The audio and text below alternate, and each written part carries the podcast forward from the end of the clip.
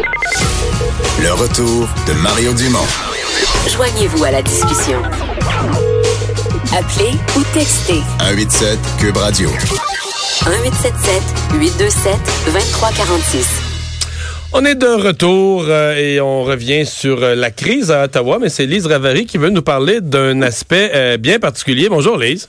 Bonjour Mario. Ouais, parce que euh, derrière tout ça, il y a un petit peu de non-dit. Bon, euh, est-ce que Mme euh, Wilson-Raybould a subi des pressions dues à son refus ou à son hésitation à, donner à SNC-Lavalin cet accès au processus de réhabilitation? Mais on parle aussi en coulisses de est-ce que ce serait l'entourage de M. Trudeau qui aurait pu mettre les dites pressions? Ben oui, hein, et, et évidemment les entourages, ça passe toujours en dessous du radar ou à peu le but. près parce que parce que bon, ils sont pas tenus aux mêmes euh, aux mêmes exigences que les élus et puis euh, ce sont les gens de l'ombre. Mais dans le cas de Justin Trudeau, c'est assez particulier. Il a deux conseillers principaux. Euh, c'est vraiment un triumvirat, ces trois-là. Là. Un, ben, évidemment, en haut de la pyramide, le premier ministre. En fait, le premier ministre en nom, dirait certains, mais certaines méchantes langues. Et en dessous, t'as un monsieur qui s'appelle Gerald Butts et une dame qui s'appelle Katie Telford. Katie Telford, elle est chef de cabinet de, de Justin Trudeau. Donc déjà, ça, c'est un petit peu plus clair le rôle d'un chef de cabinet. Ouais. Puis on comme- dit, elle, elle a, elle a une relation personnelle avec M. Trudeau, mais c'est comme plus une, elle, elle, opère. là. Tu sais, quand on dit quelqu'un ouais. qui est un opérateur dans la vie, qui fait marcher les affaires, qui fait arriver les affaires, ben elle n'a pas une relation comme fusionnelle. Ce que j'entends avec M. Trudeau, elle a une relation d'une directrice de cabinet, d'une chef de cabinet avec son boss plus habituel? Oui, plus habituel, mais quand même assez euh, euh, euh, assez proche quand même. Ouais. Bon, mais mais mais c'est plus facile de comprendre son rôle. La deuxième personne, M. Botts, bon, tous les chefs d'État, les premiers ministres ont des un, col, un ou une collaboratrice très très proche qu'on appelle secrétaire principal ou conseiller en chef ou appelle-le comme tu voudras Qui devient confident en même temps. et qui devient confident. Et dans le cas de Gerald Butts, la particularité, une des particularités, c'est que M. Butts est un ami intime de Justin Trudeau depuis l'époque où il faisait euh, il faisait son bac à l'université McGill. Mais tu sais qu'il y a des gens qui racontent que Gerald Butts a vu Justin Trudeau, premier ministre du Canada, bien avant, Avant. que Justin Trudeau ne se voit lui-même comme potentiel premier ministre du Canada. Là.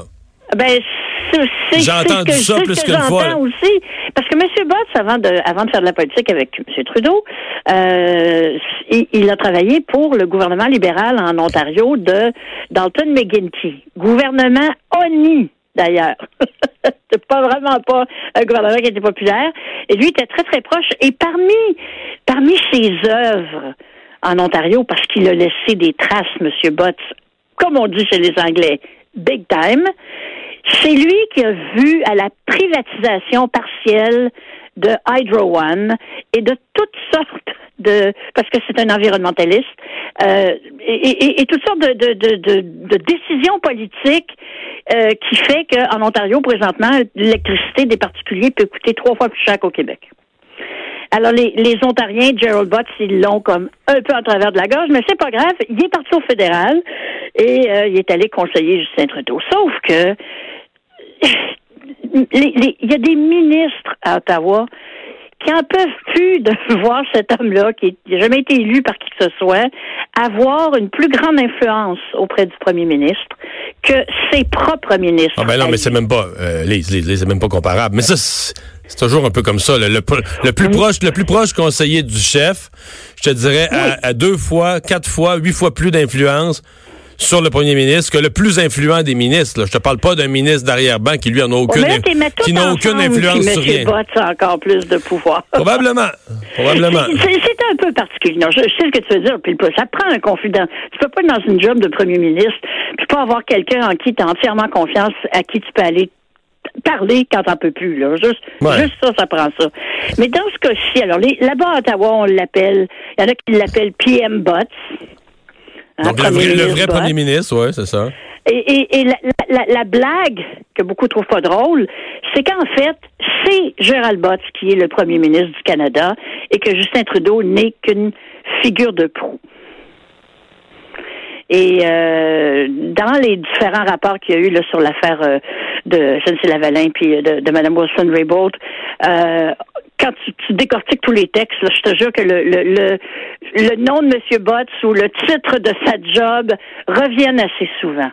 Et euh, d'ailleurs, José Legault, ce matin, elle disait, euh, au fond, pourquoi, si c'est des, si c'est des, des, des, des, des, des, des, des confidents, des conseillers qui ont mal agi, ben pourquoi Justin Trudeau se débarrasse-t-il pas du problème? De Gerald Butts, jamais.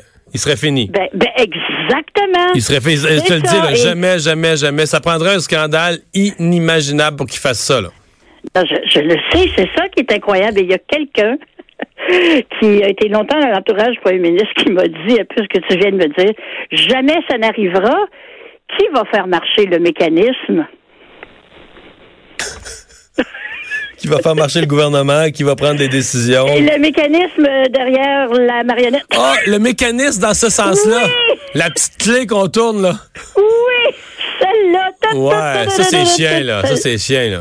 C'est aller loin, ça, là. Ouais. Ça c'est chien. Mais ils sont vraiment extrêmement proches. Et pour la petite histoire, ça vaut peut-être la peine de le mentionner. Monsieur Bott, même s'il a étudié à McGill, ça c'est un gars qui vient de Nouvelle-Écosse. Ouais. Une famille très très pauvre, ben, fait très pauvre. Non, son père était mineur, mineur de charbon. Pas, on n'est pas dans les hautes élites, je pas.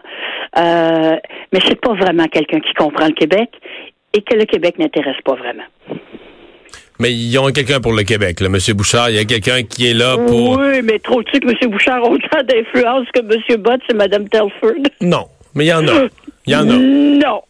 Non, non, mais il y en a. Il y en a. Tu sais, des affaires oui, du Québec, c'est lui. pas là que. Mais non, mais là, c'est parce que dans le trio là, de Mme Telford, M. Bott et Justin Trudeau, celui qui parle pour le Québec, c'est Justin Trudeau, Lise? Ah, je pensais que c'était Marc Garneau. oh. Oh, que je suis pas fine aujourd'hui, mais mon Dieu, je m'en vais me laver tout de suite la langue avec du savon. On va te laisser aller faire ça. Merci beaucoup, Lise. Salut, Mario. Salut. On s'arrête dans un instant, le boss de Vincent. Mario.